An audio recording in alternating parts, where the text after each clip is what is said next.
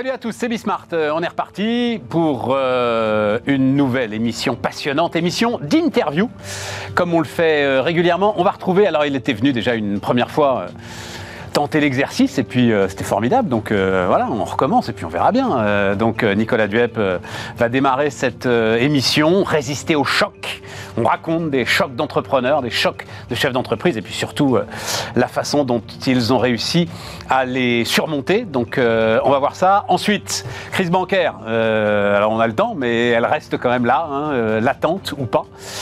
C'est Nicolas Mérindol qui vient très régulièrement nous parler de ce qui se passe autour des banques, qui, sera là pour faire le point avec nous. Et puis on terminera avec l'intelligence artificielle. Forcément, on va faire pas faire une émission sans intelligence artificielle.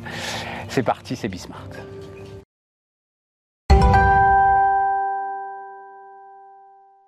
Et donc pour commencer, Nicolas Duep. Salut euh, Nicolas. Bonjour Stéphane. Donc euh, fondateur euh, d'Alchimie. c'est toi, et on l'a déjà fait une fois, hein, qui m'a proposé cet exercice, comme toi-même d'ailleurs. Tu as vécu un choc important à la tête de ton entreprise. Tu t'es dit qu'il y a quand même un truc à faire là. Alors c'est non pas, attention, hein, c'est pas l'échec. L'échec c'est un sujet qui, pour le coup, est en train de progresser en France. non, non, non, c'est pas l'échec. C'est vraiment le choc. Alors choc, ça peut être un choc exogène, comme on l'a vu la première fois, hein, dans la, première interview que tu nous avais proposée, euh, incendie euh, des entrepôts d'un important groupe euh, d'import-export dans, l'agroalimentaire, ou ça peut être un choc sur le dirigeant lui-même. Et là, je crois que c'est ça dont on va parler, Nicolas. Alors là, on va parler d'un choc de santé aujourd'hui. On a invité Olivier Comte, qui est le patron de 52 Entertainment. Alors Olivier a eu un parcours extrêmement brillant puisqu'il a racheté au début Funbridge, qui était une plateforme de, de bridge en ligne avec un fonds et puis à coup d'acquisition en achetant son concurrent américain, puis la belote et puis ensuite le domino et petit à petit a créé un grand groupe euh, de ce qu'on appelle les jeux evergreen parce qu'on parle beaucoup des jeux de plateforme mais là on est sur des jeux plutôt de cartes donc 52 d'ailleurs comme le jeu de cartes hein, l'origine du mot et on se situe le 25 août. Attends, leader mondial quand même. Hein. Et qui est devenu leader mondial. Leader mondial euh, du bridge en ligne. Moi, j'ai un chiffre qui m'a beaucoup impressionné. Euh, tu me le confirmeras, Olivier. 4 milliards de joueurs inscrits sur tes plateformes Non, non, alors ça, c'est. Qu'est-ce que c'est que ce chiffre-là C'est pas des milliards, on va parler en millions. Ah On va parler en millions. Mais aujourd'hui, on a à peu près une dizaine de millions de joueurs sur nos plateformes par mois. Ce qui est déjà beaucoup. Hein. Je pense que personne n'a 4 Tu vois, il n'y a pas que ChatGPT qui dit n'importe quoi. Il y a aussi des articles de presse. On est bien à milliards. Ouais, 4 milliards, mon Dieu, c'est Facebook. Non, je me doutais bien qu'il y avait un loup, c'est pour ça que je te posais la question. Voilà. voilà, milliard, c'est un milliard de parties par an euh, sur les différentes plateformes. Bon, donc... on est le 25 août 2022, euh, donc à la fin de l'été. Euh, la rentrée se présentait bien. Et pourtant, l'alerte rouge a été sonnée. Olivier, merci d'être là. Je te laisse la parole pour nous raconter ce qui se passe le 25 août. Je, vais, je, vais, je vais rembobiner un petit peu mon histoire. Ouais. Et, et, euh, et, parfois, si j'ai des trémolos dans la, dans la voix, euh, vous m'excuserez, mais vous comprendrez que c'est des moments qui, qui restent un petit peu gravés et qui marquent une personne, bien évidemment. Donc déjà, bonjour euh, Stéphane et bonjour Nicolas, merci de me, me, recevoir. Et puis je suis ravi de faire cette émission parce que c'est c'est important de partager l'expérience et puis ça fait partie, moi ça fait partie de ma thérapie d'en parler. Et j'expliquerai un peu dans le processus comment j'ai réussi à, à, sortir les émotions, etc., qui m'a permis de, continuer un peu normalement. Donc le 25 août, je suis aux États-Unis, euh, à Boston exactement. Euh, un jour, je me lève, normal. Euh, je me prépare, je marche dans la rue. Et, au bout de 50, 100 mètres, je suis anormalement fatigué. Bon, je, je, monte deux étages. je suis au bout de ma vie, au bout de deux étages, vraiment au bout de ma vie avec euh, le bras gauche euh, complètement ankylosé. Donc euh, les signaux sont pas très bons. Donc on fait un peu l'exercice dans sa tête. On se dit qu'est-ce qui se passe, machin, etc. je m'assois, ça va bien. je reprends des forces. je reste, je travaille, je continue à faire ce que j'ai à faire. Et puis que quand je remarche, ça recommence. Euh, et puis quand on est aux États-Unis, on ne sait pas trop comment ça va se passer. On n'est pas, on n'est pas chez soi. On n'a pas trop confiance. C'est pas qu'on n'a pas confiance dans la médecine, mais on se dit bon, je rentre dans quelques jours, je peux peut-être attendre, etc., etc. Et, euh, et puis bon, c'est, quand même un peu inquiétant. Euh, je vois un médecin sur place qui fait deux trois checks, qui prend deux trois constantes. j'aurais dû lui demander son diplôme, hein, petite parenthèse, et qui me dit non non, mais pas d'urgence. Ok, très bien. je rentre, j'attends, je reste une semaine comme ça. Euh, je reprends euh, l'avion, je rentre en France. Et puis là, pour le travail, et ça, c'est un enseignement. euh, J'avais un truc à faire absolument en Bulgarie, parce qu'on a fait l'acquisition d'une très belle boîte bulgare d'ailleurs, et je devais aller signer l'acquisition en Bulgarie. Donc le lendemain, je reprends l'avion, je refais mes cinq jours en Bulgarie, et toujours avec ce sentiment de fatigue, le bras ankylosé, quelque chose qui marche pas dans le corps, et puis petite musique qui dit que ça va pas. J'avais envoyé un petit message à mon, à mon médecin traitant, évidemment. Et puis, euh, et puis je renvoie un petit message. Et euh, quand je reviens en France, j'atterris de la Bulgarie. Elle me dit Olivier, maintenant tu vas arrêter tes conneries. Euh, tu poses ton stylo et tu vas tout de suite aux urgences. Moi, j'habite du côté de. Dans, le 92. Elle, m'a envoyé à Percy, à l'hôpital militaire. Donc, tu y vas tout de suite. Et, mais c'est pas dans une heure, c'est pas dans deux heures, c'est maintenant. Je suis quand même un soldat bien élevé. Je pose mon stylo, j'y vais tout de suite. Euh, et puis là, ça s'est enchaîné en fait. Et, euh, et j'ai été pris en charge d'une manière euh, exceptionnelle. Et en fait. euh, Et il y avait une j'ai réelle urgence. il y avait une réelle, il y avait une réelle urgence parce que j'ai fait ce qu'on appelle médicalement. Alors, je répète ce qu'on me dit parce que évidemment, je suis pas médecin. mais J'ai fait ce qu'on appelle un angor ultra instable ou instable. Donc, en fait, c'est un.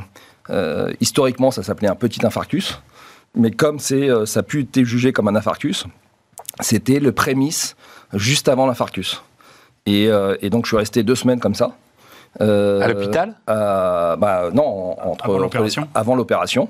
Donc, quand je suis entré à l'hôpital, bon, j'ai fait euh, des tests, des machins, ils m'ont, ils, ils m'ont fait toutes les analyses possibles. euh, et je me suis fait opérer en urgence euh, à, à- lourde. à- à- à l'hôpital du Plessis-Robinson.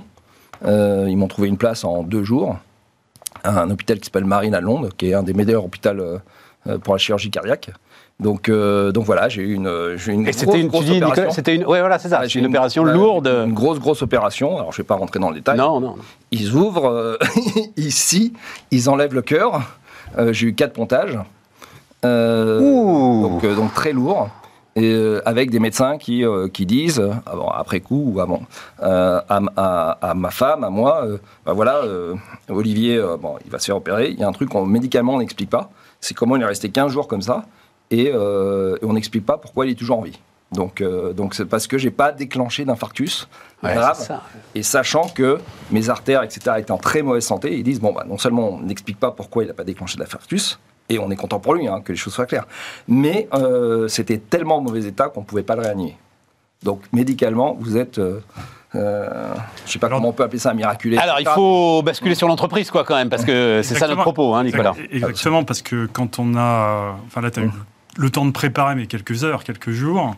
Et donc, du coup, euh, comment. À ce moment-là, tu es sous LBO en plus, donc euh, avec euh, beaucoup de pression des financiers. Donc, comment tu, vas, comment tu gères ton comité de direction? Comment tu gères Alors- la, la communication? Parce que je crois que tu as, extrêmement bien communiqué avec euh, les différentes parties. Alors déjà, déjà j'ai, il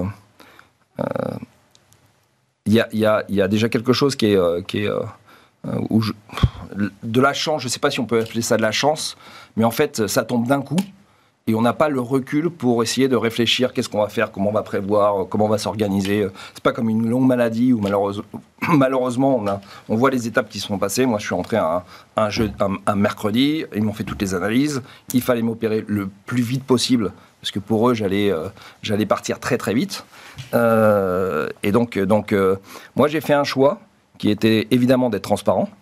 Et euh, bah, grâce aux, aux réseaux sociaux, j'ai créé des boucles WhatsApp, tout simple, avec tous mes copains et tous les gens que je connaissais. Donc il y a une boucle, on se connaît euh, personnellement avec Nicolas, j'ai mis dans une, boucle, euh, où j'ai fait des vidéos.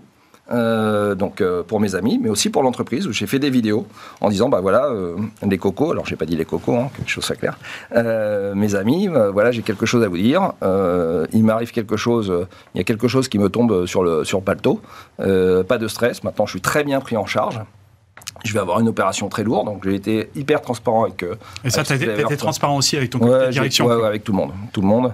Et comment, Et- ils ont, ré- comment euh, ils ont réagi du coup dans la boîte? Euh, bah, Bah alors, il faut voir les différents niveaux de la boîte, mais c'est vrai que c'est le comité de direction qui m'intéresse, parce que comme tu le dis, donc tu es sous LBO.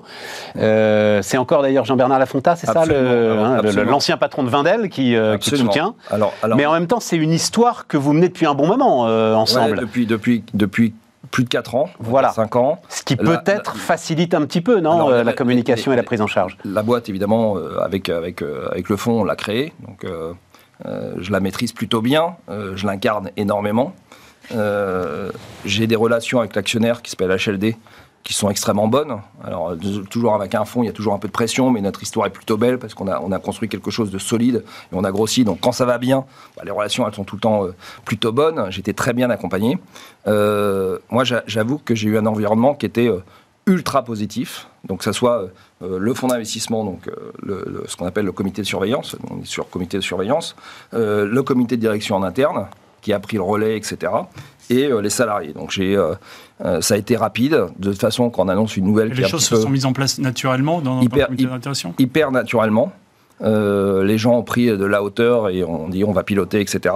Alors, avec le recul, on s'aperçoit qu'en fait, la boîte, elle s'est mise en, Ça a duré à peu près un mois. Moi, j'ai été absent en, gros un mois. Et, ça passe très vite, hein, c'est extrêmement court. Euh, et j'allais dire, au bout de trois semaines, deux semaines et demie, je, répondais aux mails, etc. Euh, j'étais dedans, mais euh, un mois physiquement, j'étais plus là. Et en fait, euh, l'homme a horreur du vide. Donc, bah, l'espace, un, il est rempli. Mais en fait, il y avait plus de. La, boîte a été gérée comme une boîte où on gérait le quotidien, mais il n'y avait plus de. De mise en place de nouveaux projets, de, nouvelles, de nouveaux lancements, de nouvelles idées. Mais c'est intéressant, peut-être aussi parce que personne ne se sentait légitime pour le faire. Bah c'est bah, un, les, les gens se sentaient peut-être pas légitimes euh, quoique, euh, j'essaye qu'il soit légitime. Deux, euh, quand on incarne et quand on crée quelque chose, ben, on se dit, bon, voilà, on attend quand même qu'Olivier revienne pour qu'il nous donne son avis, etc. Euh, on sait que l'opération s'est bien passée, donc on sait que ça va prendre entre 3 semaines, 4 semaines, 5 semaines. Le temps passe doucement pour euh, l'être humain, mais ça passe. Euh, Puis la place n'était pas complètement vide virtuellement, puisque tu communiquais beaucoup. Donc, et je communiquais, je communiquais beaucoup parce que je, pendant, pendant ma convalescence, je faisais mes petits messages vidéo sur WhatsApp où je me mettais un peu à nu et j'avais pas d'où toute peur de, partager euh, les moments où ça allait euh, euh, plutôt bien, les moments où ça allait un petit peu moins bien, ma progression, parce que quand on se fait une opération de, ce type-là, vous me voyez un peu bronzé, bonne mine aujourd'hui, mais il y a, quand je suis sorti de l'opération, j'étais pas très beau à voir, hein. c'est un, un, vrai choc. Il y avait encore un risque quand tu es sorti de l'opération? Non. Non, non. C'était... Non, non, et en fait, c'était marrant parce qu'une fois que j'étais, j'étais pris en charge, alors petite parenthèse, parce qu'on va focaliser sur le monde de l'entreprise, mais c'était marrant parce que quand je me suis réveillé en salle de réanimation, euh, on est quand même shooté avec, euh, avec euh, tout le, les, les, les, médocs, l'anesthésie, la morphine, parce que c'est extrêmement douloureux. Et je me souviens que j'ai ouvert les yeux. C'était comme un puzzle en fait. C'est, la matrice, elle s'est reconstituée d'un coup. J'ouvre les yeux, je suis en salle de réa, ça s'est bien passé, je suis vivant. Enfin, c'est, tout s'est reconnecté d'un coup. Et puis tu as quand même une chance, c'est-à-dire qu'en fait le modèle économique c'est un modèle B2C avec, beaucoup d'abonnements, donc euh, il y a une résilience pour le coup. Et, euh, contrairement à d'autres business qui sont B2B qui peuvent s'écrouler, là, euh, non mais on a, on a, on a ce que ce que tu dis Nicolas est très vrai, c'est qu'on a construit quelque chose d'extrêmement solide, extrêmement résilient. Donc on a, on a, on a, on a passé la période de Covid qui était pour nous c'est curieux à dire, mais tu es un booster incroyable de l'entreprise. Bah, c'est une évidence. Une évidence, mais on a gagné trois ans de, de techno, de ah bah, Le leader mondial des, du jeu de bridge, c'est évident. On a explosé, on en a profité pour euh, pas seulement faire du bridge, mais euh, plein d'autres jeux. Aujourd'hui, on a une quarantaine de plateformes. On a des leaders sur plein de, plein de jeux. J'espère que vous jouez à, nos jeux d'ailleurs. Non, mais alors par contre, j'ai invité très régulièrement euh, le fondateur de Virtual Regatta que bah, on a racheté, tu as racheté. Absolument. Quelqu'un de très bien. Voilà, et, on a raconté beaucoup cette histoire de Virtual Regatta qui est extraordinaire et qui donne le potentiel de passion qu'il peut y avoir autour du jeu en ligne. Et en fait, ce qu'on voulait, c'était avoir des, communautés de passionnés. Voilà. Alors moi, il y a un sujet qui m'intéresse, c'est quand on est sous LBO, on a mmh. des financiers, on a surtout des, du, coup des gros emprunts, donc des assurances. Mmh. Moi aujourd'hui, j'ai plus le droit d'emprunter, les banquiers euh, m'interdisent mmh. pour les problèmes de santé, donc euh, on a des problèmes de santé qui finalement sont pas très éloignés. Ça se passe comment du coup avec les assurances aujourd'hui? Et puis pour les LBO suivants, tu vois alors, comment les choses? Alors en fait, euh, dans, mon, dans mon malheur, moi j'ai eu beaucoup de chance. Euh, parce que ce que j'ai fait, c'est que j'ai pas fait d'infarctus. J'ai fait l'étape d'avant. C'est pas reconnu comme un infarctus. Non, c'est pas reconnu comme un infarctus. chance. Bah ouais, mais c'est euh, et en fait, euh, comme j'ai pas fait d'infarctus, qui a pas déclenché un AVC, qui a pas déclenché d'autres problématiques, j'ai zéro séquelle. Donc ce qui m'a, ce qui m'a, alors j'ai mis un petit peu à récupérer. Ça, il faut à peu près un an pour récupérer. Moi là, ça fait six mois. J'ai récupéré les 90%, on va dire. Euh, il y a des fois, je me couche pas trop trop tard parce qu'il y, y, a quelques soirées où je dois partir un petit peu tôt. Alors ma femme dirait tu pars toujours le premier, donc ça change pas grand chose, mais c'est pas tout à fait vrai. Euh, mais pour les pour les questions d'assurance, etc., c'était un non sujet parce qu'une fois que je suis revenu, euh, ça a été business as usual. J'ai fait le choix aussi de moi de bah, d'extérioriser mon problème très vite avec partager, être super honnête. Ça a été ma, ma thérapie. Euh, et j'ai fait le choix aussi de dire, euh, voilà, euh, je le mets mon problème dans une boîte, dans mon cerveau, la boîte je la ferme et puis je passe à autre chose. Et est-ce que il y a un avant et un après, mais donc du coup maintenant quand on se tourne un peu vers l'après, euh, tu n'avais rien prévu pour le comité de direction, mais est-ce que maintenant tu te dis il faut que je, pré je prévois un successeur, etc. Est-ce que tu changes des choses dans ton management vis-à-vis de ton actionnaire et de tes, de, ton, de tes directeurs? Sûrement pas, je ne vais pas donner les idées de me changer. Non, c'est pas vrai. Euh, euh, oui, mais pas pour ça. J'explique. La boîte, elle était. Euh, on a commencé, la boîte faisait 3-4 millions d'euros de chiffre d'affaires, donc toute petite boîte il y a, il y a, il y a 4 ans. On va faire, allez, on va faire entre, on va faire pas loin de 100 cette année. J'espère qu'on fera beaucoup plus bientôt. Donc, on gère pas une boîte qui est, petite taille, avec une boîte qui a une taille, pas encore une multinationale, mais qui commence à grossir d'une manière importante. Euh, donc, de toute façon, la structure de l'entreprise, elle a évolué en cinq ans d'une manière spectaculaire. Les six derniers, les six derniers mois, on a embauché aussi des euh, gens euh, à ce qu'on appelle aussi level, un petit peu de, direction pour muscler notre, notre, notre comité de direction, justement. Donc ça s'est fait naturellement. Et en fait, j'avais plutôt anticipé. et ça tombait bien, parce que, parce que pour finir, c'était prêt à recevoir un petit, euh, un petit coup d'arrêt, comme ça. La boîte est moins indépendante de toi, la, de moi, la boîte, euh, moi, je me suis toujours débrouillé pour que la boîte, elle soit pas dépendante. Ah, J'ai aucun problème à recruter des gens qui sont bien plus intelligents que moi ah. et euh, bien plus forts que moi. alors là, là-dessus, j'ai plein de défauts, mais celle-là, moi, j'ai une qualité, c'est de recruter, m'entourer de gens qui sont. j'ai pas du tout peur. Au contraire, dire, je, je j'ai pas de problème à déléguer, j'ai pas de problème à avoir des stars autour de moi et de les faire évoluer. Donc ça, ça allait déjà dans le sens, mais est-ce que toi, en tant que patron, tu as changé un peu ton style euh, alors, la pression, de te mettre la pression, de gérer le stress Est-ce que alors, est-ce que tu es un nouveau patron? Non, je pense pas. Mais forcément, oui.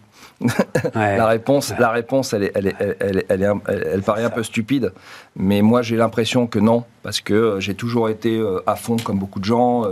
Euh, tu prends les choses à cœur, tu mets toute ta passion, etc. Et ça, je changerai pas parce que qu'on soit, soit patron d'entreprise, pas patron d'entreprise, qu'on soit journaliste, qu'on soit patron de chaîne de télé, qu'on soit, je sais pas moi, boulanger, etc. Je pense que, je pense que dans la vie, ce qu'il faut faire, c'est les choses avec passion. Quand on a, quand a une petite flamme qui, brille tout change, et ça, je veux surtout pas le, changer. Euh, après, euh, moi, je, je, sais pas faire les choses à moitié. Euh, ça, je veux pas le changer, mais on apprend forcément à prendre un peu plus de recul, à être un peu plus posé. Euh, mais tu as mis des choses en place que moi je te connaissais un peu avant. C'est vrai que tu tires un, peu un tout petit peu sur la corde quand même. Donc euh, est-ce qu'aujourd'hui tu bah. es, aidé pour arriver à moins tirer sur la corde ou finalement ta passion fait qu'elle est dévorante et on Non. alors, alors ça c'est intéressant parce que j'en parlais beaucoup avec les médecins. De toute façon on est suivi. Euh, énormément. Euh, j'ai rendez-vous tout le temps. Je suis suivi comme le, de, de l'eau sur le feu ou de l'huile sur le feu plutôt. C'est le euh, lait, l'expression. Du lait, du lait, voilà. voilà, j'ai je, essayé de m'en souvenir. Je savais qu'il y a un truc qui clochait, mais du lait sur le feu. et je, et en fait, la réponse, elle est assez simple. C'est qu'on n'a pas besoin de faire attention. Ton corps fait attention pour toi. Moi, moi j'étais. Bah, euh, attends, tu viens de nous raconter. Ça fait 18 minutes que tu racontes la contraire, là. Euh, non, non, mais après l'opération, dans le sens que, dans le sens que euh, j'ai commencé à écouter mon corps. Quand tu, deviens, tu deviens attentif aux signaux faibles. On peut appeler ça comme ça. Ah, bah voilà. je suis quand je suis fatigué, ce que j'écoutais pas avant, je l'écoute. Et en fait, quand mon corps. J'ai découvert pour la première fois ce que, ce que voulait dire le mot fatigué. Parce qu'avant, on est, des fois, on rentre le soir, on dit ah, je suis crevé, le machin, etc. Là, quand euh, bah, le cœur marche plus, le machin après l'opération, avant, c'est clair, mais après aussi, euh, je vous donne une anecdote. Euh, je me souviendrai toujours dans ma, dans, à l'hôpital, je regarde la télé, ils me mettent la télé, ils mettaient C8. Je contre C8, c'était Barnaby l'après-midi. J'avais même pas la force de changer, de zapper. Parce qu'on n'a pas la force. Parce que, parce que ça veut dire, c'est quand, quand, tu peux même. Je ne sais pas ce que c'est que Barnaby, mais visiblement, ça doit être bah, pesant. ça doit être pesant pour que tu. C'est le concurrent d'inspecteur d'Eric. Ce que je veux dire, c'est qu'on peut dire, ah bah, tu vas passer un peu, tu vas regarder des séries Netflix, des machins. Non, tu peux pas te, tu peux pas te concentrer. on arrive un peu sur la fin, mais tu parlais au début de un peu de thérapie, de, l'aspect psychologique, parce que c'est vrai que mmh. même moi, dans mon, dans mon histoire, on, regarde le côté physique mmh. des choses, mais en fait, la, tête euh, met beaucoup plus de temps à récupérer que le corps. Tu vis un peu la même chose. Tu sens que hum, psychologiquement, il y, a de la fragilité et, il, faut le, il faut le gérer différemment? Moi, j'ai fait, j'ai fait le choix. Alors, quand, on est suivi, quand on fait de la convalescence, à peu près 95%, 98% des gens se, font suivre par des psys après. Moi, j'ai fait un choix de ne pas le faire. Euh, même s'il y a des gens qui m'ont conseillé de le faire, etc. Après, c'est des choix personnels. Euh, moi, je ne l'ai pas fait. Euh, parce que j'estime que j'en ai pas besoin. Parce que j'estime que j'ai pas envie d'ouvrir des portes que j'ai pas envie d'ouvrir. Après, c'est des choix personnels. j'ai pas l'impression que ça a changé beaucoup de choses, où je ne veux pas me faire croire, euh, croire, que ça a changé des choses. Euh, en revanche, quand je dis ça, je vous dis aussi qu'il n'y a pas un jour de la semaine, il n'y a pas un jour où je ne pense pas à l'opération, je ne pense pas à ce qui m'est arrivé, et je ne me pose pas cinq minutes avec moi-même en disant quand même, t'es pas passé loin, regarde, il fait beau aujourd'hui, il faut en profiter, cinq minutes avec les gamins. donc c'est que des paradoxes. T'écoutes un peu plus sa femme qui te dit tu vas trop vite? Sûrement pas. Euh, d'abord, juste un mot. Ton bras ankylosé, c'est un symptôme, il se voit, c'est facile. Ce qui se passe à l'intérieur, il y a des symptômes profonds, mais qui ne se voient pas, c'est plus difficile. Il faut s'en occuper de la même façon. Mais je referme la parenthèse. Non, moi, ce qui m'intéresse beaucoup, c'est, en guise de conclusion, il y a deux choses. D'abord, un patron a toujours mieux à faire qu'aller voir le médecin. Or, des fois, il faut y aller, c'est-à-dire tu n'aurais pas dû aller en Bulgarie, quoi. Euh, 500%. Voilà. Même avant, j'aurais pas dû. Voilà. Et il et, et, euh, n'y a même pas à discuter. Ça, c'est un truc, il faut le faire. Il faut écouter, il faut agir tout de suite. Il n'y a, pas, a pas de débat là-dessus. Et le deuxième truc, c'est quand même une phrase que tu prononces. Je ne sais pas si tu t'es rendu compte que tu l'as prononcée, mais l'entreprise était prête pour ça. Tu, à la fin, tu te dis, finalement, c'est pas mal pour l'entreprise qu'il me soit arrivé ça. Tu voudrais dire que c'est pas un hasard? Non, non, non, non, non, non. Ça veut dire que tu as l'impression, en fait, que tu as renforcé l'entreprise à travers ce qui t'est arrivé. Alors je, alors je sais pas si euh, elle était prête pour ça, le machin. Si, je l'ai dit, je l'ai dit. Tu l'as dit. Euh, en, tout cas, je pense qu'on est plus fort après. Aujourd'hui, je suis persuadé qu'on est plus fort. Parce que, parce que d'un côté, je me sens plus fort. Je m'interdis de me sentir plus fort. Parce que si on dit, voilà, t'es passé à travers ça, euh, t'es es un, un, miraculé, tu résistes, machin, c'est pas c'est pas c'est pas l'objectif. On n'est pas dans un concours de celui qui va survivre. C'est l'idée même de penser ça est stupide. En revanche, euh, tu vois les choses euh, avec plus de recul, ça c'est sûr, mais, mais un recul complètement différent. Hmm. Tant que tu l'as pas vécu, tu peux pas savoir.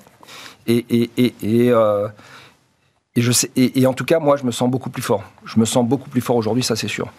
Olivier, un grand merci d'avoir accepté cette invitation et d'être venu euh, témoigner de, cet accident. Et puis, euh, bonne euh, convalescence pour la suite, parce qu'il en reste toujours un peu. Puisque quand on y pense tous les jours, hein, c'est que c'est encore bien présent. Quoi. Bon, absolument. Et puis, en attendant que les 4 millions deviennent 4 milliards. on, est, déjà, on, doit être à peu près à 10 millions aujourd'hui, donc on va, on va y aller step by step.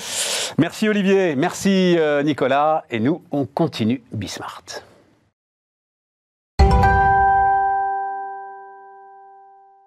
On repart et on repart avec euh, Nicolas Mérindol. Bonjour euh, Nicolas, euh, président de Carmin Finance, ancien patron des caisses d'épargne et qui vient nous, nous raconter les banques, voilà, de manière régulière. Cet objet complexe, obscur et néanmoins indispensable. D'ailleurs, on, va réserver une petite partie à la fin de, cet entretien, indispensable à l'activité économique. Oui, j'avais un, petit truc pour toi, c'était une, une, une, page des échos qui titrait, c'était euh, voilà les vétérans de la finance appelés à la rescousse. Euh, hein, donc, euh, c'est UBS hein, qui a dû rappeler son ancien patron, c'est ça, hein, pour gérer l'intégration de Crédit Suisse.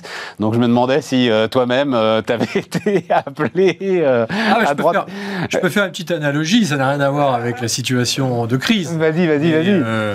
J'ai été sollicité par une banque de niche s'appelle la Thémis Bank, ouais.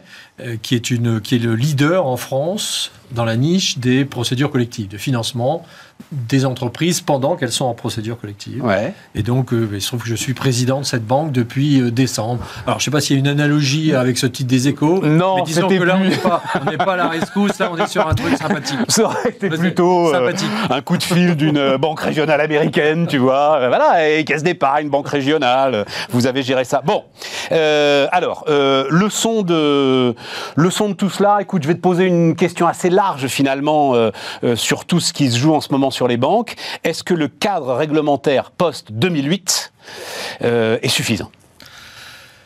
Oui, il est suffisant. Et non, il ne l'est pas selon le pays euh, et les évolutions ouais. C'est-à-dire qu'il est, et je l'ai toujours dit, je, je- je pense très sincèrement que en Europe continentale et en France en particulier, le cadre réglementaire et la vigilance de l'autorité de tutelle font que on a une vision euh, claire, transparente, euh, très professionnelle, très réaliste de chacune des banques. Aux États-Unis, c'est pas le cas. Aux États-Unis, c'est pas le cas pour deux raisons. Et c'est ça qui est euh, aussi intéressant. C'est-à-dire qu'il y a une vraie défaillance dans les 4-5 banques régionales que l'on a vues en situation de crise ces, ces dernières semaines. Il y a une vraie différence par rapport à l'Europe. La première, c'est que la réglementation, elle a été allégée sous la présidence de Trump Ouais, pendant, euh, au titre pour ces banques régionales, ouais. en disant elles sont pas si grosses, il faut Pour leur Le donner du dynamisme et faire baisser les coûts. Oui, c'est intéressant quand même. Ah, oui, dynamisme c'est et baisser les coûts. Et baisser les Eh coûts. oui. oui, mais sauf que on est dans un métier de risque, de risque total, et qu'il faut le suivre comme le lait sur le feu. Dès qu'on dessert l'étreinte pour un même niveau de risque, parce qu'il n'y a pas de développement dans une banque sans prise de risque supplémentaire, ça n'existe pas. Donc c'est paradoxal de donner des moyens de plus de développement, ça c'est louable, mais le faire en allégeant les contraintes réglementaires, comme ça a été fait, c'est euh, imprudent, c'est très imprudent. Et, et- et vraiment, c'est une Imprudent, mais tu le fais. Moi, ça m'intéresse beaucoup, ça, Nicolas, parce que tu le fais sur de petites banques. Dans des, enfin, petites. euh, pardon, est-ce que tu acceptes cette idée-là Moyenne, on va dire? Banque régionale. Oui, euh, voilà, voilà, voilà. Moi-même, je me rendais compte en ju- disant. Juste, on parle de retrait pour certaines d'entre elles en 2-3 mois, 100 milliards de dollars. C'est ça. Donc euh, c'est petit, petit. Mais attends, on va, on va- euh, on va y venir sur les Mais tu parles en fait d'objets bancaires quand même très spécifiques qui financent aussi des objets économiques et des objets entrepreneuriaux très spécifiques. Bon, tu prends un risque effectivement, mais derrière, on s'est rendu compte avec la gestion qu'a pu faire la Fed de ces accidents que ce risque était gérable. Ah non, la- la- la- encore une fois, la preuve. Et la banque est tombée, on est d'accord Les banques. Les banques. Il y en a 5 quand même. hein, donc, Mais sans casse régionale. économique en face. sans, sans casse économique parce que, enfin d'abord, euh, si, il y a, y y une partie des épargnants ou des, ou des actionnaires. Les actionnaires, ah bah, Ah, ça c'est le métier de l'actionnaire. Exactement. Mais je ne suis pas sûr que les actionnaires qui avaient investi dans ces groupes quand ils étaient cotés aient connaissance que la réglementation avait été allégée. Ouais. Et elles, elles- elles ont fait une analogie trop rapide, quand on parle d'une banque, entre le développement d'un secteur en croissance porteur de type euh, euh, la crypto-monnaie ou de petites euh, les, les startups, en disant bah, c'est un secteur en croissance, donc les banques qui se développent sur, ce- sur ce secteur-là vont bien se porter également. Non, non, c'est un business model qui n'a rien à voir. Très intéressant. c'est- ça. c'est ça, Exactement, c'est ça la leçon. D'ailleurs, l'autorité de tutelle elle-même américaine, la Fed, dans la foulée, a commis un rapport et elle a acté un certain nombre de défaillances. Elle a acté un manque de vigilance des organes de contrôle de chacune de ces banques. Un manque des défaillances du management, ça va de soi. Un manque de vigilance des autorités de tutelle. Elle a acté que la réglementation avait été trop laxiste et le suivi des autorités de tutelle trop laxiste. C'est pour ça que je faisais, je répondais oui et non. Ouais, j'ai bien compris. Sur la France, la réglementation n'a pas bougé et, les, les autorités de tutelle sont franchement très très bons. Les autorités de tutelle françaises, vous avez des polytechniciens, vous avez des normaliens, vous avez, non, non, vous avez des gens qui Non, comprennent. C'était une garantie, non. Non, c'est une garantie saurait, là. prend. C'est une garantie qu'on prend. Ouais. Je veux dire, quand, quand on a un goût pour la banque, aux États-Unis, on va dans la banque. On va pas à, à- à- à- Oui, je comprends ce que tu dis. D'accord. quand on est bon, qu'on comprend les mécanismes, en France, il y a une culture qui fait que euh, des gens bien formés, bien intelligents, qui comprennent bien cette machine, ne vont pas forcément dans les banques, prennent une satisfaction et dans l'autorité tutelle. C'est pas vrai aux États-Unis. Alors. C'est beaucoup moins vrai aux États-Unis. Il y a deux, trois éléments quand même qui m'intéressent, sur lesquels je voudrais t'interroger. D'abord, tu as parlé toi-même des retraits. de- Donc la question de la liquidité, qui est la question centrale des banques, c'est la liquidité qui tue les banques. Hein. Voilà, ça on le sait depuis Mary Poppins. Nouvelle vitesse de la disparition de la liquidité à l'heure des réseaux sociaux. Exactement. Alors, ça, Là, il y a quelque chose de nouveau. Oui, alors ça, c'est intéressant. D'ailleurs, un, ancien patron d'une autorité de tutelle européenne euh, m'a fait cette observation euh, très pertinente. Moi, je disais, pendant ce que j'ai vécu pendant la crise, la, grande crise bancaire précédente, c'est que euh, le mark-to-market ne s'applique pas aux banques. Il, il est très dangereux. C'est-à-dire que avoir des actifs que l'on garde pendant 10 ans ou qu'on n'a pas vocation vendre le lendemain matin, être obligé, de par une réglementation internationale qui était très anglo-saxonne et pas du tout adaptée à la France, de les valoriser en temps réel est une machine à broyer infernale. Parce que je valorise mon actif, il se déprécie parce que je suis en, donc on est à l'époque des subprimes. Bien sûr. Il se déprécie parce que parce qu'il y a une crise, parce que les gens vendent. La valeur intrinsèque se déprécie pas autant que ça, mais la valeur de marché se déprécie. Il faut que je passe des provisions, donc mes mes fonds propres euh, diminuent, donc mes fonds propres diminuent. Certes vicieux. mais pourtant, c'est ce qu'on reproche à Silicon Valley Bank, c'est qu'elle n'a pas provisionner ses pertes sur son portefeuille d'obligations, qu'elle n'a justement pas fait de market. Là, c'était son cœur de. Là, pour le coup, on n'est pas loin de son, de, son cœur d'activité. C'est-à-dire que là, euh, pour un crédit immobilier ou pour des, pour des actifs que l'on doit détenir sur des durées plus longues, peu discutable. D'accord. Mais je, reviens. Donc, moi, je disais. Il y a quelque chose de paradoxalement, euh, dont je n'ai pas la solution de sortie, hein, entre le mark-to-market, la cotation en bourse d'une banque. Il y a quelque chose qui est très délicat. les fonds propres d'une banque ne peuvent pas varier euh, intraday, voire euh, toutes les heures. C'est absurde. C'est complètement absurde. Eh ben, l'analogie, c'est avec les réseaux sociaux. C'est-à-dire qu'on se retrouve avec une machine à broyer au niveau des réseaux sociaux, où on crée une espèce de, d'auto, d'autodestruction, d'auto-alimentation d'une crise, et, et les retraits génèrent les retraits de manière tout à fait irrationnelle de manière irrationnelle ou exagérée. Alors, euh, ça ne veut pas dire que tous les cas de figure des banques qui ont été défaillantes, puisque je ne peux pas dire dans un premier temps, la réglementation a été laxiste, les dirigeants n'ont pas été bons euh, et, des décisions de gestion ont été euh, mauvaises, et puis dire c'est la faute aux réseaux sociaux. Ce C'est pas ça que je suis en train de dire. Mais il y a un effet d'accélération et, mon analogie avec euh, la, cotation en temps réel des marchés, c'est la passerelle que je voulais faire. Mais c'est vrai que euh, dans, le risque, dans le cas particulier d'une banque et du risque de liquidité, les réseaux sociaux sont, accélèrent les retraits et c'est ingérable pour une banque. Et il n'y a pas de solution. mais si, c'est de la fermer de fermer la banque. Mais c'est une solution. Alors c'est une solution du 18e, du 19e siècle, etc. Moi, non, mais il n'y a pas de solution pour prévenir le risque de liquidité. Bah, euh, si tu, tu, bloques les retraits, tu bloques les retraits, tu la fermes et attends de voir un petit peu comment ah est-ce que tu peux gérer le truc. régime à partir qui, qui prend cette décision, à partir de quel voilà, moment Voilà, c'est ça, c'est infaisable en fait. Pratiquement, c'est infaisable. La mise en œuvre de ça. Alors en France, il y a. C'est comme quand on disait en 2008 fermer la bourse, quoi. Ça n'avait pas de sens en fait. Exactement. Il y, a une limite à l'exercice. Donc la meilleure façon, c'est le préventif c'est d'être sûr que les dirigeants sont bons, que les organes de contrôle fonctionnent, que l'autorité de tutelle fonctionne, que les fonds propres sont suffisants et qu'on a calculé ce risque. Oui, mais quand tu as un gars qui, en l'occurrence, Peter Thiel, donc, donc on parle Silicon Valley Bank, c'est passionnant. Peter Thiel, le gourou de la Silicon Valley, enfin le gourou républicain de la Silicon Valley, il fait un message sur WhatsApp et deux heures après, tu as effectivement 40 milliards de dollars de demandes de retrait. Ah Même BNP Paribas. Euh, personne ne se remettrait personne de ça. Ne se on est personne ne se remettrait de ça. Non, non, mais personne ne se remettrait de ça. Sauf que, euh, voilà, il faut en permanence que. Euh, comme on est sur un marché extrêmement volatile, je pense que l'erreur qui a été faite, c'est de traiter cette banque-là au même titre qu'une banque commerciale qui, a l'actif, a des crédits immobiliers à 15 ans. Euh, parce que la solidité. Oui, mais si, tiens, prenons. alors, pardon. Les gens, se, sont dit, les actifs de cette banque sont effectivement trop volatiles. Je vais, je vais faire des retraits. Reprends, euh, pardon pour euh, Société Générale. Reprends Kerviel. Kerviel à l'heure des réseaux sociaux. Kerviel en 2022-2023.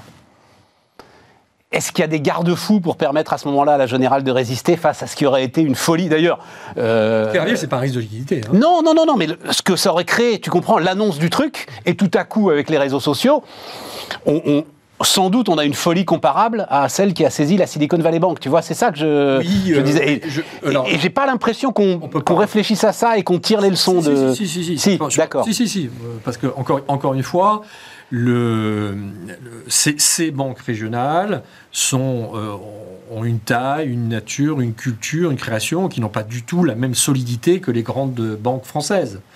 On n'a pas d'exemple. On n'a pas d'exemple de grande banque française qui est disparue du, du paysage. Certes. Pour lesquelles il y en a. on a eu des exemples de petites banques. Ouais. D'ailleurs, on a mis en place, euh, il y a une, une réglementation européenne et une réglementation déclinée en France pour le fonds de garantie des dépôts. Il y a eu des questions. Moi, j'ai été président du fonds de garantie des dépôts pendant une période de crise.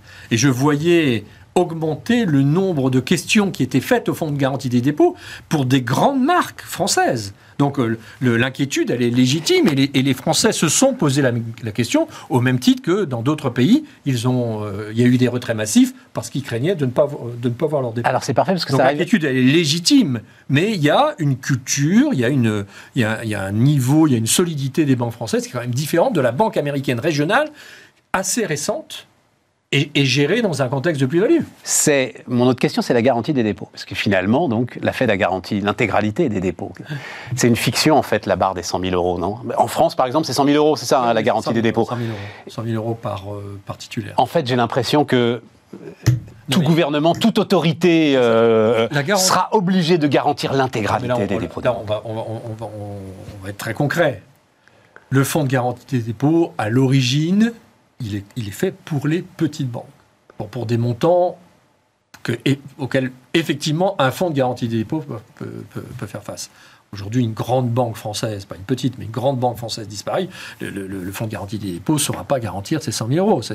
Et pourtant, ils seront garantis. une, Ils seront garantis par la BCE, ils seront garantis par l'État. sont- bah, on voit. On est d'accord. On, on voit qu'en Suisse, quand, euh, quand l'opération a été menée, en fait, les autorités, un, sont intervenues très vite pour, demander euh, un repreneur de, l'entreprise défaillante. Et, la deuxième chose, ils ont fait un prêt, ils ont organisé le prêt de 100 milliards. Et, ils, ont, organisé une garantie au repreneur lui-même, hein, sur, des, sommes quand même très importantes. Oui, bien sûr, les autorités de tutelle et, l'État euh, en France ne laisseraient pas euh, le, le- les dépôts, euh, parce que c'est pas le fonds de garantie des dépôts qui à lui seul euh, garantirait le- la, la capacité à rembourser ces 100 000 euros pour ceux qui ont jusqu'à 100 000 euros. Mais encore une fois, la, la seule, la seule façon, et elle n'est pas parfaite, on est dans une économie de marché, la seule façon, c'est le préventif. Donc c'est la qualité des... Mais alors, le préventif, de, de- Crédit Suisse Non mais Crédit Suisse, Ben oui, mais il est où le préventif, là, euh, il pour le coup? complètement défaillant. Mais il était Mais complètement c'est la défaillant. Banque nationale suisse qui est défaillante à ce moment-là. L'autorité de tutelle, l'autorité de tutelle suisse, les commissaires aux comptes, le conseil d'administration. Il y a eu, je, je- je crois qu'on peut arriver à une, une- une dizaine ou une quinzaine de milliards d'euros de sanctions sur détournement de fonds, blanchiment, euh, les subprimes. le- enfin, ils ont, ils ont en amende, rien qu'en amende, euh, tous les deux ans, il y avait un scandale. Mais pas, un scandale de 100 millions, un scandale de 1 milliard, de 2 milliards, avec des sanctions de 3, 4, 5 milliards. Donc on, est sur une banque qui, qui qui est- c'est, invraisemblable qu'ils aient pu agir comme ça impunément aussi longtemps. Aussi longtemps.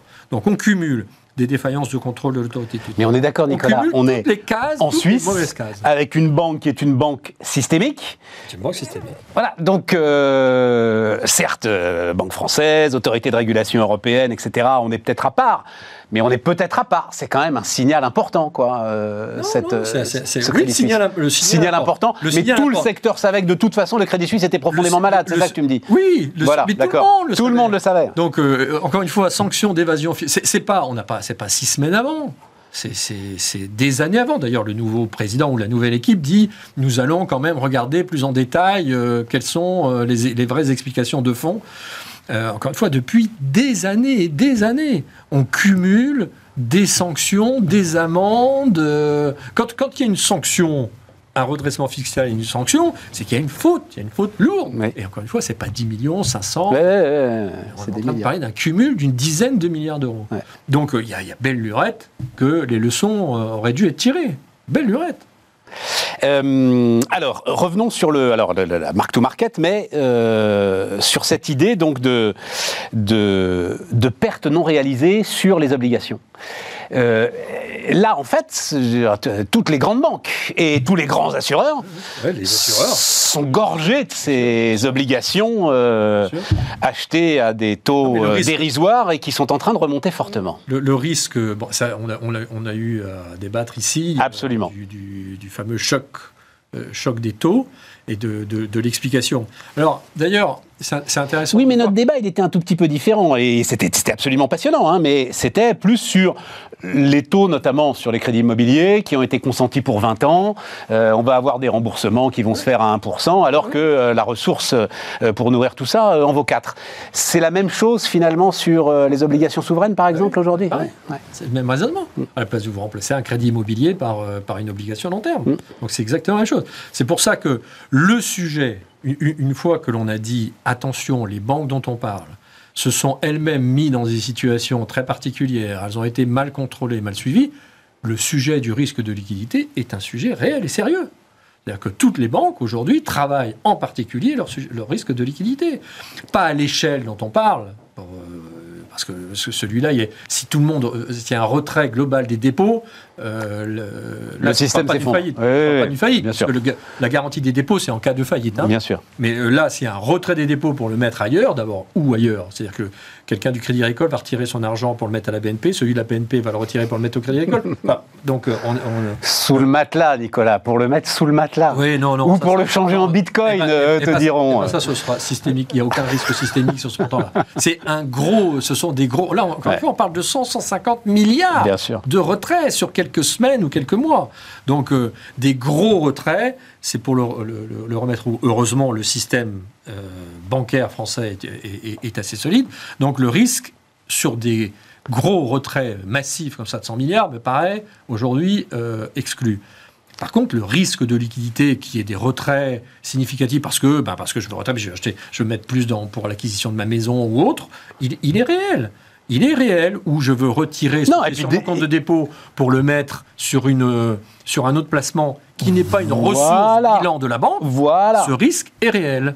Et je dis que là, ça fait partie du métier de banquier que, un, d'apprécier le risque quand il fait un crédit ou quand il, prend, euh, quand il fait tout type de placement, et quand il transforme, puisque c'est ça son, métier, quand il transforme de l'épargne à court terme dans un actif de type crédit à long terme.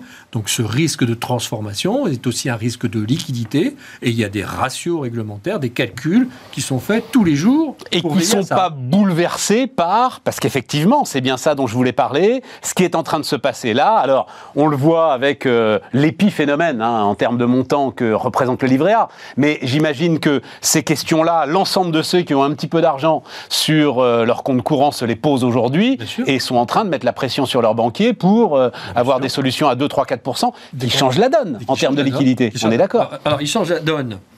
En termes de liquidité si je le retire du, bilan de la banque pour le mettre sur dans un autre bilan. Par exemple, si je le retire du bilan de la banque A pour le mettre sur la banque B, mais alors euh, on peut se poser des questions de savoir s'il y a une réciprocité, ou je le retire du bilan de la banque A pour les mettre dans une compagnie d'assurance autre. Voilà. Donc à ce moment-là, j'ai une baisse de ma liquidité au niveau de la banque. Mais je peux avoir aussi un autre risque, qui est un risque de taux, c'est-à-dire que je le retire de mon compte de dépôt pour avoir un compte à terme rémunéré à 1, 2, 3% Donc euh, là, je n'ai pas un risque de liquidité en tant que tel, j'ai un risque de coût de ma ressource qui m'a servi à faire un crédit qui était à 1,5%. J'étais très content parce que c'était une ressource à zéro et à 1,5% j'étais content. Absolument. je passe à une ressource à 3%, mais j'ai toujours mon crédit à 1%. Donc, euh, et ça, ça se gère. Voilà, ce que tu me dis, c'est que... Euh, dans, un cas, c'est un risque de taux et, c'est mon, mon métier de le faire et je passe un, je, je passe un mauvais moment jusqu'à ce que mes actifs rattrapent. Et ça, c'est très français. Hein. C'est surtout vrai en France parce que les crédits immobiliers en France sont à taux fixe. Alors que dans beaucoup de pays dans les, dans les pays anglo-saxons, ils sont à taux variable. Donc quand le coût de la ressource des comptes à terme augmente, ben, il se trouve que le taux du crédit augmente aussi. Un mot, pas vrai en France. Parce qu'il nous reste une minute, c'est ça qui explique en partie le durcissement historique des conditions de crédit en Europe aujourd'hui? Oui, euh, le, le, durcissement, il est lié à plusieurs euh, phénomènes qui vont tous dans le même sens. C'est ça qui est un petit peu inquiétant. Donc, euh, on a une hausse du coût de, la, du, coût de la ressource, euh, ça va de soi, donc les banques sont obligées de le répercuter. On a un plafond, surtout en France, avec le taux de l'usure, c'est-à-dire que le taux de l'usure augmente moins vite. Donc, euh, j'attends, j'attends que le taux. Je, je, ne donne pas mon crédit parce que j'attends que le taux d'usure me débloque. Ça, c'est les clients seraient d'accord, mais la banque n'a pas le droit de le faire.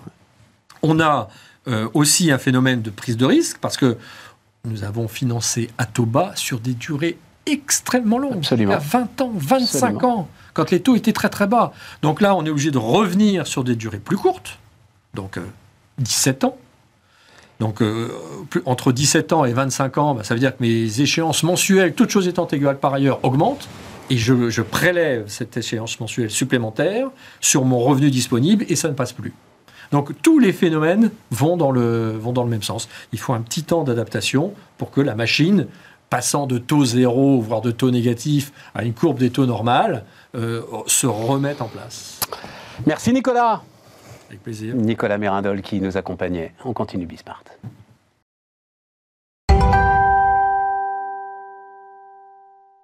Et on termine donc avec euh, Mathieu Collas. Salut euh, Mathieu. Salut Stéphane. Fondateur de Star Z Data. Euh, tu, tu, nous dis un mot, agrège la data de 8000 providers. Tu nous dis un mot de ton, ton aventure Star Z Data Alors c'est une entreprise que j'ai créée il y a bientôt deux ans et demi.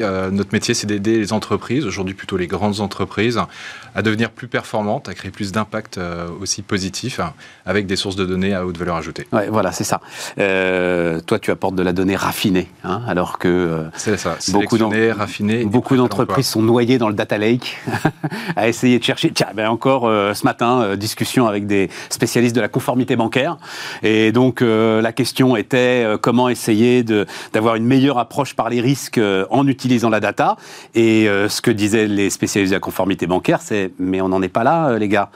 Déjà, c'est quelle data est-ce qu'on peut utiliser euh, Comment est-ce qu'on est sûr de la qualité de notre data Enfin voilà, c'est absolument. Pour l'instant, ils, n'en sont que là, quoi. Avant même de savoir euh, si ça pourrait être efficace, parce que personne ne doute qu'une fois qu'elle est raffinée, elle Comme ils le disent, en fait, euh, il, y a eu, il y a eu beaucoup d'investissements qui ont été réalisés sur les data lakes et ça date pas de 2021, ça date de 2013-2014. tout à fait.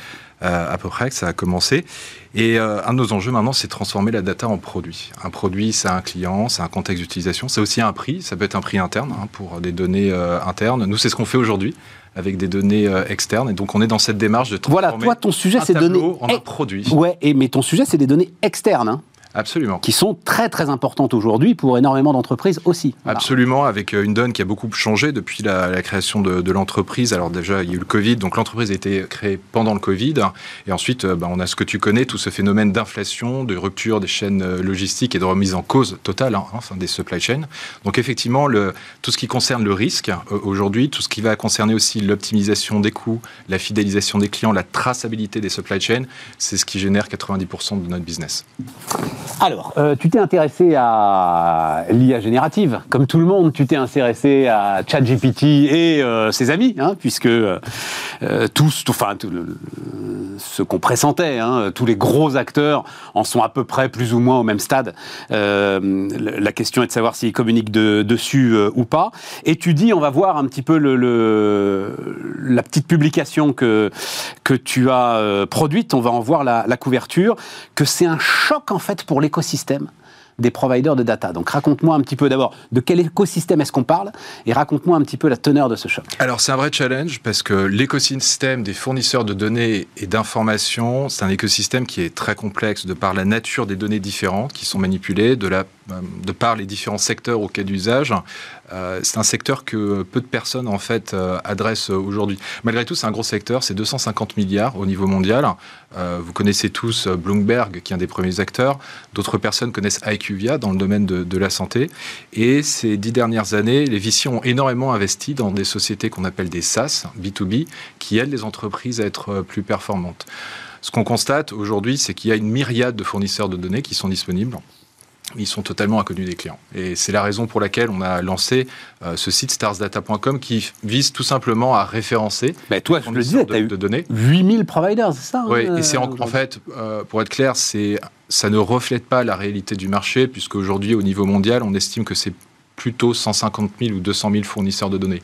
Mais déjà, avec 8 000 fournisseurs de données, on peut faire des choses très intéressantes dans le point de vue que tu as eu la gentillesse de, de présenter, je prends juste l'exemple des ressources humaines. Alors vas-y.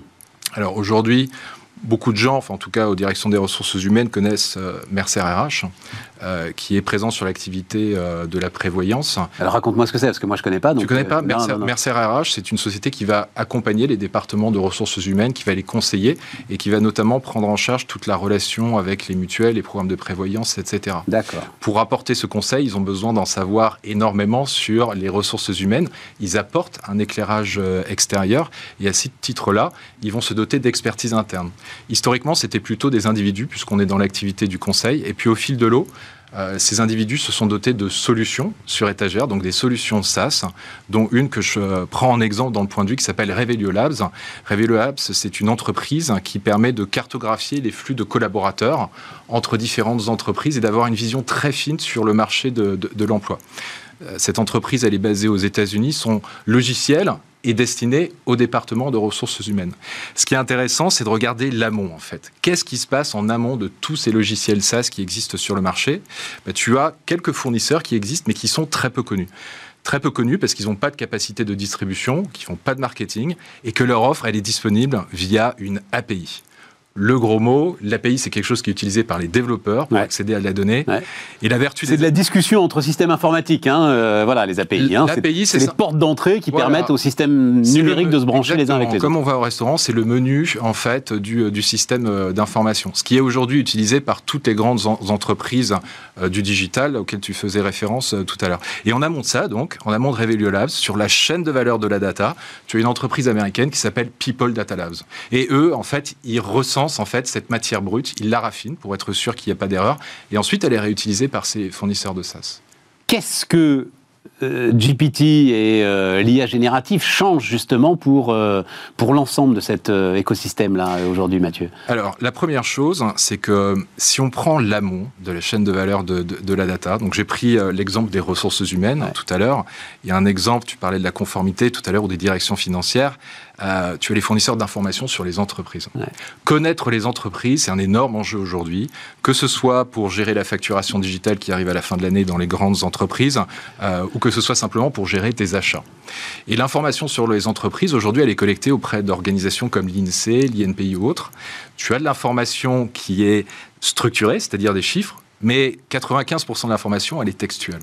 Ce qui est très intéressant avec ChatGPT et en fait OpenAI, c'est que ça apporte, ça démocratise l'accès à des technologies qui vont permettre de lire et d'interpréter du texte. Et donc c'est ça qui va changer énormément de choses dans cette chaîne de valeur, c'est qu'on va avoir des opportunités d'optimisation des coûts pour tous ces acteurs qui sont en amont de la chaîne de valeur, qui vont pouvoir diversifier les, les sources de données. Et de l'autre côté, c'est aussi l'opportunité pour les entreprises de se brancher Mais attends, directement. Moi, je, je, pensais, est-ce qu'ils ne sont pas menacés, euh, ces acteurs qui sont euh, justement euh, en amont de la chaîne de valeur? C'est-à-dire que aujourd'hui, la donnée, alors je racontais hier, hein, c'était vraiment exemple de, de, de, du cœur de métier qu'on fait.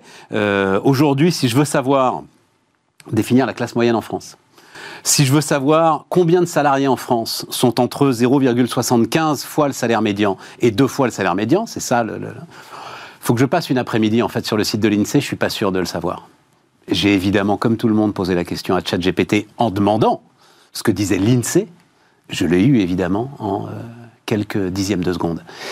Et je me dis que un certain nombre de tes providers vont être menacés par cette efficacité à aller chercher la donnée dont j'ai besoin. Alors, Stéphane, je ne vais plus avoir besoin d'eux d'une ouais. certaine manière. Non, alors en fait, euh, je pense qu'il faut euh, faire la part des choses entre cet accès un peu artificiel à de l'information qui est générée qui en génère, en fait, ce sont des suites de mots qui sont générés et l'information, la vraie, celle qui est qualifiée et celle qui a été raffinée. Tu utilisais le, le terme euh, tout à l'heure.